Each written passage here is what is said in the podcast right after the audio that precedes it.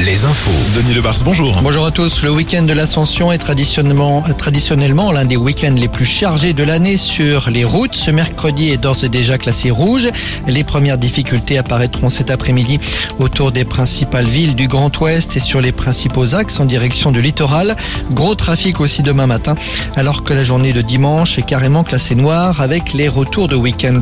Yannick Morez, le maire de Saint-Brévin, est auditionné actuellement au Sénat. L'élu s'est notamment longuement expliqué sur les événements qui ont précédé et suivi les attaques personnelles, mais aussi sur l'absence de soutien de la part de l'État.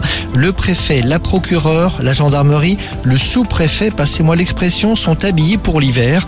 Il a évoqué notamment l'incendie de sa maison et le comportement du sous-préfet de Saint-Nazaire qui a suivi. Deux jours également après, euh, l'incendie, monsieur le sous-préfet euh, est allé couper un ruban à Pornic.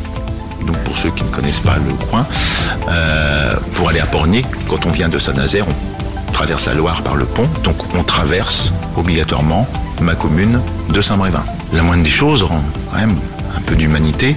Il aurait été bon quand même qu'il puisse s'arrêter dans la commune pour me demander en fait mes nouvelles en fait, puisqu'il traversait, traversait ma commune.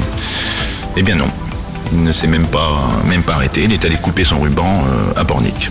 Yannick Morez, le maire de Saint-Brévin, qui, rappelons-le, a décidé de démissionner et même de quitter sa ville. Nicolas Sarkozy et la justice, l'ancien président, a été condamné ce matin à trois ans de prison, dont un enferme en cours d'appel dans l'affaire dite des écoutes. Nicolas Sarkozy a d'ores et déjà annoncé qu'il se pourvoirait en cassation. Le bureau de recherche géologique, le BRGM, fait un nouveau point sur la ressource en eau. Les pluies d'avril, pourtant relativement abondantes, n'ont pas suffi. 68% des nappes phréatiques sont à l'heure actuelle à des niveaux insuffisants. C'était 58% à la même époque l'an passé.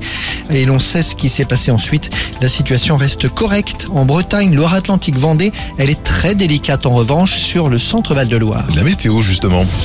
Retrouvez la météo avec les campings Chadotel. Des belles histoires de vacances, une histoire de famille.